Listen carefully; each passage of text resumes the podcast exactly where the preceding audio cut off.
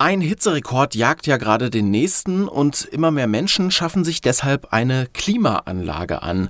Doch die sind ökologisch betrachtet natürlich eine ziemliche Katastrophe. Geht das vielleicht besser? Das ist heute Thema bei uns. Spektrum der Wissenschaft, der Podcast von Detektor FM.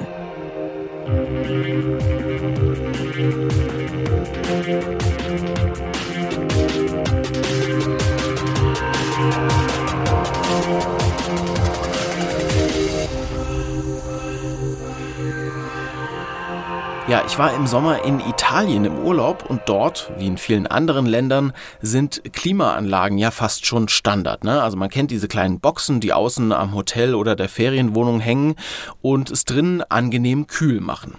Aber was gut fürs Klima im Hotel oder in der Wohnung ist, das ist leider auf der anderen Seite sehr schlecht fürs Weltklima. Ökologisch betrachtet sind Klimaanlagen nämlich keine gute Sache.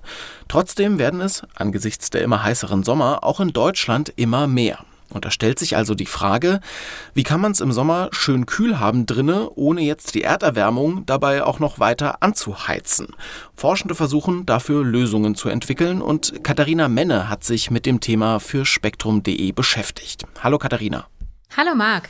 Katharina, die Klimaanlage wurde schon 1902 erfunden, habe ich durch deinen Artikel gelernt. Und man muss sagen, eigentlich war das ja schon eine Erfolgsgeschichte, oder? Das war dem jungen Ingenieur Willis Carrier damals wahrscheinlich auch noch gar nicht so klar, was er damit möglicherweise für eine Revolution auslösen würde. Also das kann man tatsächlich auch schon Revolution nennen oder auch Sprunginnovation, wie man heute ja gerne sagt. Denn eigentlich wollte er nur einen Luftentfeuchter für eine Druckerei entwickeln, stellte aber dann fest, dass seine Konstruktion nebenbei auch noch kühlte. Ja, und man macht sich da eigentlich selten Gedanken drüber, was so eine Klimaanlage eigentlich alles äh, ja, in den letzten mehr als 100 Jahren ausgelöst hat. Ich würde mal behaupten, so Singapur oder Dubai, diese Wüstenstädte, würde es ohne Klimaanlagen gar nicht geben. Also so die ja, Temperaturen, die da ja eigentlich sind und die Feuchtigkeit, da kann man einfach nicht gut arbeiten. Also Klimaanlagen machen die Menschheit produktiver.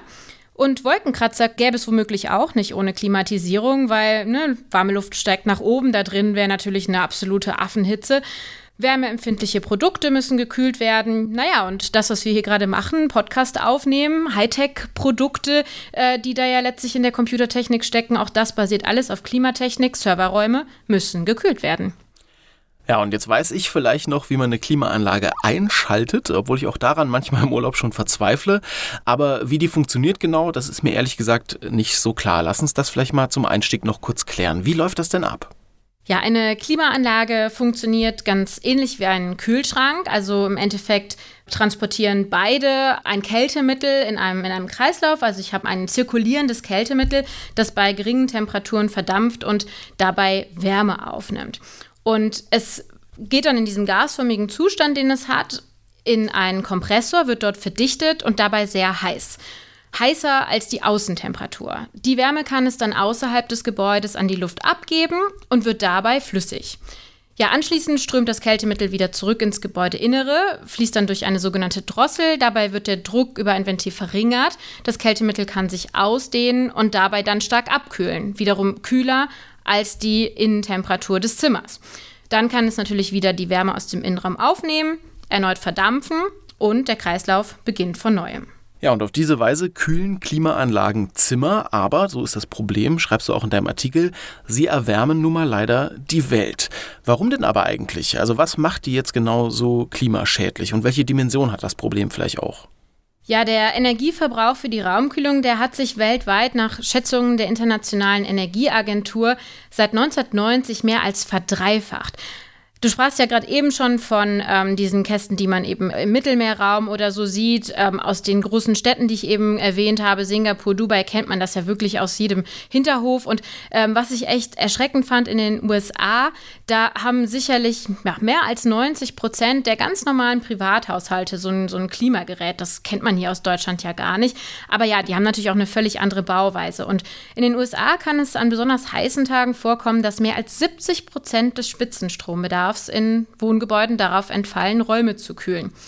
Ja, und äh, ich habe das mal so ein bisschen durchgerechnet, mir angeguckt. Also wenn eine Klimaanlage nur an 30 Tagen im Jahr in Betrieb ist, verbraucht sie mehr Strom als ein Kühlschrank, der das ganze Jahr überläuft.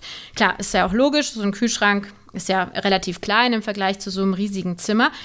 Aber je nach Art der Klimaanlage, also ich sagte ja eben, es gibt diese Split-Geräte, die man so kennt, aber ähm, ja, die ganz extremen Energiefresser sind diese kleinen Monoblock-Anlagen, die ja auch jetzt im Sommer in vielen Baumärkten ausverkauft waren. Und wenn man die in einem sehr heißen Sommer, ich habe jetzt mal gesagt, man würde so drei Monate lang die wirklich jeden Tag acht Stunden laufen lassen, dann kommt man ja so auf circa 90 Tage, dann kann das, der Stromverbrauch echt hoch sein. Also so eine Klimaanlage mit einem Stromverbrauch von, ich sag mal so einer Kilowattstunde, verbraucht dann an diesen 90 Tagen 720 Kilowattstunden. Und ja, jetzt kann man das noch mit so einem alten klassischen Strompreis von, ich sag mal, 35 Cent rechnen. Das sind allein schon 252 Euro.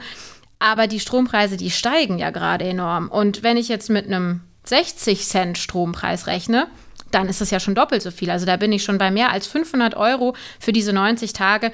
Also da kann man sich ja an einer Hand auszählen, dass es zum einen ähm, auf, in dieser Hinsicht nicht gut ist. Naja, und wenn man schon mal an einem von diesen Kästen oder in so einem Hinterhof stand, an denen vorbeigelaufen ist, dann weiß man, die blasen ja auch noch diese ganze heiße Luft nach draußen.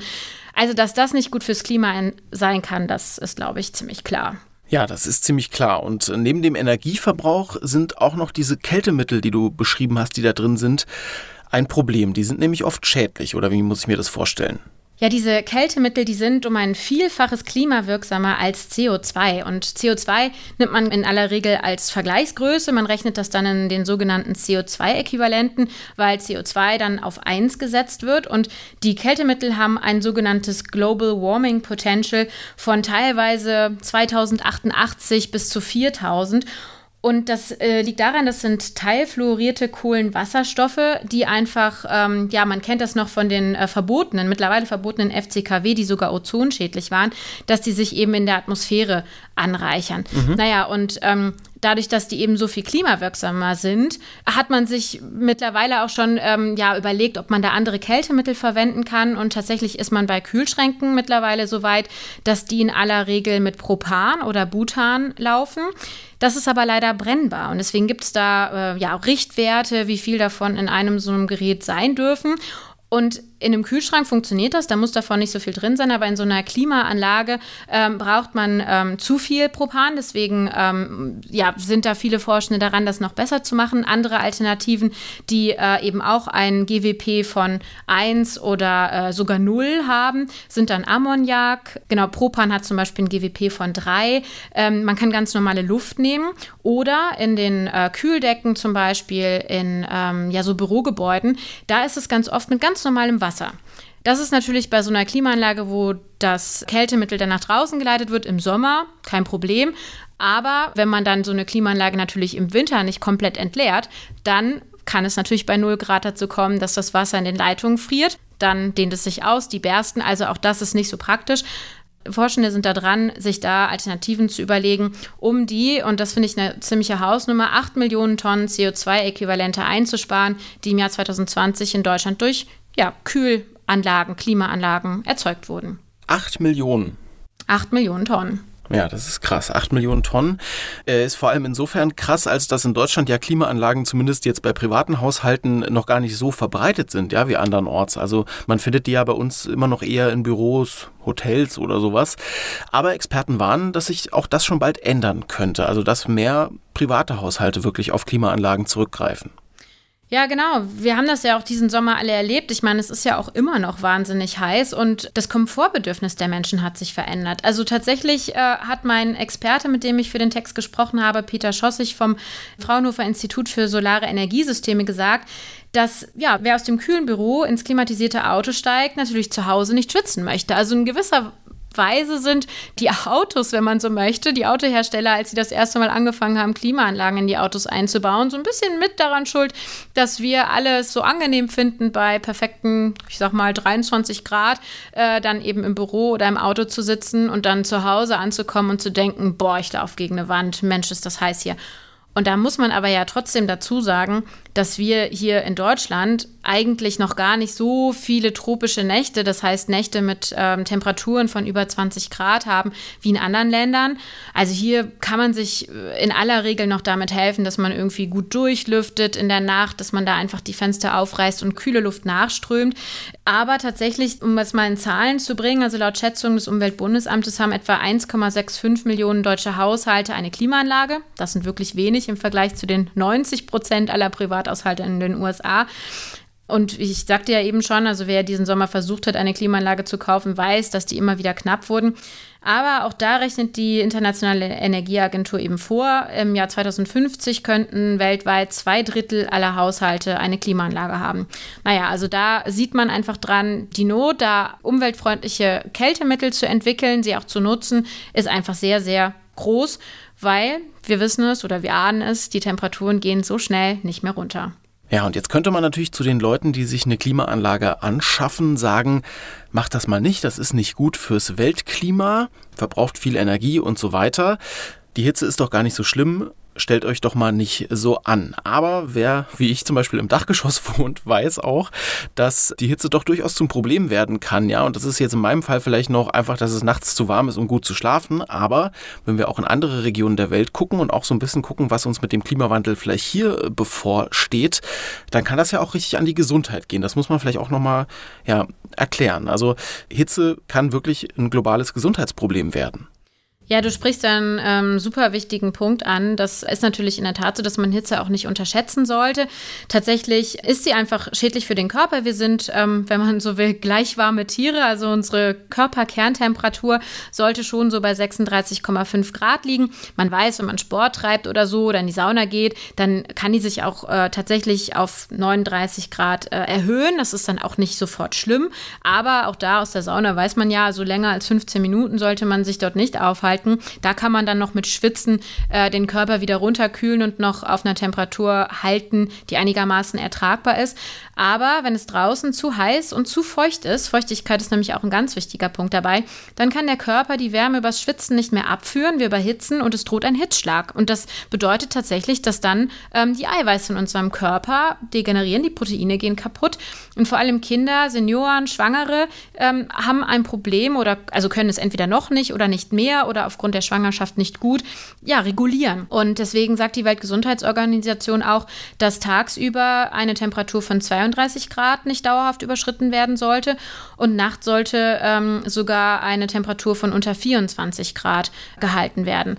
Ja, und da ähm, sagt man dann, naja, viel trinken oder so, aber da kommen wir schon ganz schnell an den Punkt, dass wenn Menschen dauerhaft einer solchen Hitze ausgesetzt sind, dann müssen sie sich abkühlen können und das wird zum Beispiel versucht mit sogenannten Hitzeschutzplänen, die jetzt mehr und mehr vorgeschrieben werden, auch von den Städten und Kommunen einzuhalten. Und da gibt es dann zum Beispiel so Karten, wo dann ähm, die Stadt Mannheim tatsächlich Orte verzeichnet, wo man sich im Sommer abkühlen kann. Das können Parks sein. Das ist ja eine schöne Sache, dass man sich auch unter Bäumen abkühlen kann im Schatten.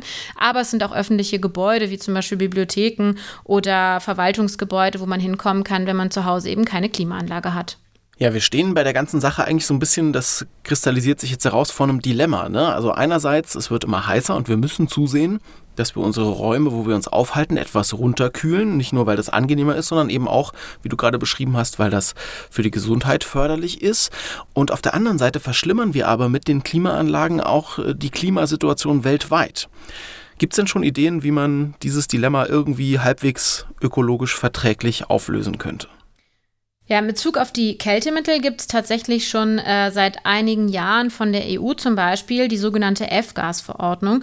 Und die besagt, dass diese extrem klimaschädlichen Kältemittel ähm, ja über die Jahre jetzt so schrittweise mengenmäßig reduziert werden müssen. Also das heißt, die Industrie wird gewissermaßen dazu gezwungen, immer umweltfreundlichere, klimafreundliche Kältemittel zu entwickeln. Denn je höher das GWP, desto weniger dürfen sie letztlich davon produzieren, beziehungsweise desto teurer werden diese Mittel für die Abnehmer. Also ist es natürlich schlauer, äh, klimafreundlichere Kältemittel zu entwickeln. Und das passiert auch. Also der Effekt ist messbar. Ja, dann gibt es natürlich so Lösungen wie äh, Verschattung an Häusern. Also in Deutschland bauen wir ja eigentlich wirklich sehr solide. In aller Regel ähm, eben auch durch die ja, kalten Winter ähm, schaffen wir es eigentlich durch gute Isolation, die Temperatur in den Innenräumen einigermaßen konstant zu halten. Was natürlich auch immer wieder erwähnt werden muss, ist, dass ich ähm, eine Klimaanlage, die mit grüner Energie, also beispielsweise mit einer Solaranlage betrieben wird und dann noch zusätzlich mit einem klimafreundlichen Kältemittel letztlich auch ähm, eine wunderbare Sache ist. Also da sind zum Beispiel Wärmepumpen, auf die ja jetzt auch für die Wärmeerzeugung immer mehr umgerüstet wird. Eine spannende Sache, weil man mit denen, das ist im Prinzip einfach der umgekehrte Prozess zu dem, den ich eben beschrieben habe, kann man eben nicht nur wärmen, sondern auch kühlen. Also das heißt, ich lasse sie im Prinzip mit einem sogenannten Vier-Wege-Ventil einfach in die andere Richtung laufen, kann im Winter Wärme erzeugen und im Sommer Kälte. Ja, dann in den großen Gebäuden, die wir eben angesprochen haben, die in Deutschland bislang in allermeisten Fällen Klimaanlagen haben, also Hotels, äh, vor allen Dingen aber auch Krankenhäuser und Bürogebäude. Da wäre es auch schlau, die Abwärme, die bei der Kälteerzeugung entsteht, einfach zu nutzen. Zum Beispiel im Krankenhaus, in der Wäscherei, um da das Wasser auf Temperatur zu bringen. Also im Prinzip, dass ich die nicht nach draußen blase, sondern nutze. Ja, und dann ähm, gibt es tatsächlich auch ganz viele äh, Klimatechniken, die einfach umweltfreundlicher funktionieren und ganz ohne Kältemittel auskommen. Das ist zum Beispiel die sogenannte Verdunstungskühlung, wo ich über ja so eine Art Luftbefeuchtung einen Kühleffekt bekomme. Es ist auch ähnlich wie beim Schwitzen. Und das geht aber natürlich nur, wenn die Luftfeuchtigkeit relativ gering ist, weil ich sag mal, bei einer hundertprozentigen Luftfeuchtigkeit spüre ich davon keinen Effekt. Dann kann ich natürlich mit Feuchtigkeit nichts mehr runterkühlen. Okay, aber das sind ja schon einige Ansätze, wie man das Ganze vielleicht ein bisschen ökologisch verträglicher machen könnte. Aber ich vermute mal, also die konventionelle Klimaanlage ist jetzt, die ist ja doch immer noch die, die am weitesten verbreitet ist, oder? Ja, das ist ähm, tatsächlich schwer zu sagen, einfach weil der ist da ja diese, also es gibt ja verschiedene Möglichkeiten, es zu machen. Man hat diese Monoblockanlagen, die man eben schnell im Baumarkt kaufen kann und die einfach auf Knopfdruck und sehr, sehr schnell, man hängt da einfach so einen Schlauch aus dem Fenster und schafft es einfach so in einer Dreiviertelstunde oder was, den Raum auf 20 Grad runterzukühlen. Das ist natürlich insgesamt eine einfache Investition und so eine größere Split-Klimaanlage oder gar jetzt irgendwie so eine, so eine Deckenkühlung oder was, wie es die in den Bürogebäuden gibt, die sind natürlich auch wahnsinnig teuer und ähm, auch schwer zu installieren. Also die kann man ja jetzt nicht mal einfach im Baumarkt kaufen. Aber was einfach noch schneller geht, das muss man sich schon klar machen, ist tatsächlich, ich sag mal, eine Jalousie anzubringen oder wie ich eben sagte, zu lüften oder einfach auch vor allen Dingen in Städten darauf zu achten, dass einfach mehr Grün da ist. Also ich erwähnte das ja eben, so die klassischen kühlen Orte in der Stadt im Sommer sind Parks da ist es kühl. Da ist einfach diese, diese Feuchtigkeit, die auch von, von der Wiese oder von den Bäumen ausgeht, äh, sehr, sehr angenehm im Garten oder was. Das hat natürlich nicht jeder zur Verfügung.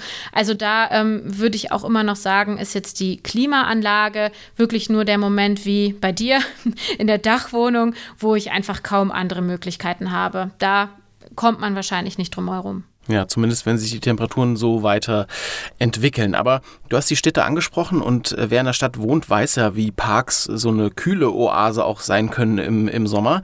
Und man kann aber städtebaulich, auf den Aspekt würde ich zum Ende noch kurz eingehen, äh, auch ein bisschen eingreifen. Ne? Also dass man vielleicht gar nicht so viele Klimaanlagen braucht. Also Städte können sich auch, die sind ja besonders von Hitze betroffen, auch gut aufstellen.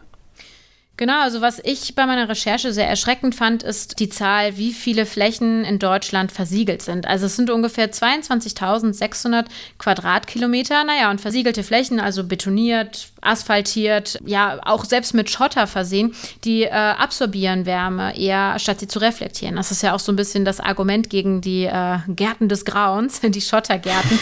Also gehe nur mal durch so eine Straße, wo ich sag mal irgendwie äh, drei Gärten voll sind mit Schotter, man hat kaum Bäume, es wirft alles keinen Schatten. Das ist einfach, da flirrt wirklich die Hitze über dem Asphalt. Und dann zwei Straßen weiter vielleicht äh, ja viele Gärten, viel Grün, möglicherweise ein Park. Da merkt man sofort, das ist ein ganz anderes Mikroklima. Ja, Pflanzen an Hausfassaden werden ja auch äh, mehr und mehr empfohlen. Äh, Dachflächen, die äh, bepflanzt sind, die können tatsächlich die Temperatur im Haus, aber auch in der gesamten Gegend um einige Grad senken. Sie fangen die Hitze ab, äh, erzeugen zusätzlich Verdunstungskälte, indem das Wasser, was dort zunächst gespeichert ist, dann verdampft. Überhaupt Grünschneisen, Parks in Städten sorgen dafür, dass sich das Klima verbessert. Sie spenden Schatten, tragen zur Verbesserung der Luftqualität bei. Ja, und was auch ähm, ganz oft, finde ich, zu stiefmütterlich behandelt wird, ist, dass helle Dächer und Hausfassaden das äh, Sonnenlicht natürlich reflektieren, anstatt es zu absorbieren. Also lieber eine Hauswand weiß streichen, äh, anstatt in irgendeinem dunklen Anthrazitgrau. Ja, und dann ist es natürlich alles das Thema Isolierung. Also sowohl im Winter, um die Wärme drin zu halten, als dann natürlich im Sommer, um die kühle Luft drin zu halten. Also doppelt verglaste Fenster, gute Isolierung. Das sind alles Dinge, die wir hier in Deutschland wirklich noch sehr gut umsetzen können, wo wir die Möglichkeiten zu haben und wo jeder Experte sagen würde, erstmal daran arbeiten und versuchen, weniger Flächen zu versiegeln, alles grüner zu machen und einfach das Mikroklima in den Städten äh, zu verbessern, weil die sind ja tatsächlich das Hauptproblem. Auf dem Dorf ist es ja meistens gar nicht so schlimm. Und ja, dann erst über Klimaanlagen und Klimatechnik nachdenken. Ja, und noch viel wichtiger als das Klima in Innenräumen zu verbessern, wäre es natürlich, das Klima draußen einfach äh, in den Griff zu bekommen. Mit diesem Gedanken schließt du deinen Artikel, Katharina. Und ich finde, das ist eigentlich auch ein schöner Schlussgedanke und vielleicht auch Appell für diesen Podcast. Also Katharina, vielen Dank dir, dass du uns das Thema Klimaanlagen näher gebracht hast. Ja, mir hat es auch großen Spaß gemacht und ähm, ich fand es auf jeden Fall spannend, mich mit dem Thema zu beschäftigen und äh, bin gespannt, wie sich das in Zukunft entwickelt und was die Forschenden da vielleicht noch an klimafreundlichen Klimaanlagen entwickeln. Ja, und auch euch da draußen vielen Dank fürs Zuhören, nämlich das war's vom Spektrum Podcast für diese Woche. Eine neue Folge gibt's nächsten Freitag. Mein Name ist Marc Zimmer und ich sage Tschüss und angesichts des Themas heute auch bleibt cool, aber vielleicht ohne Klimaanlage, wenn's geht. Spektrum der Wissenschaft, der Podcast von Detektor FM.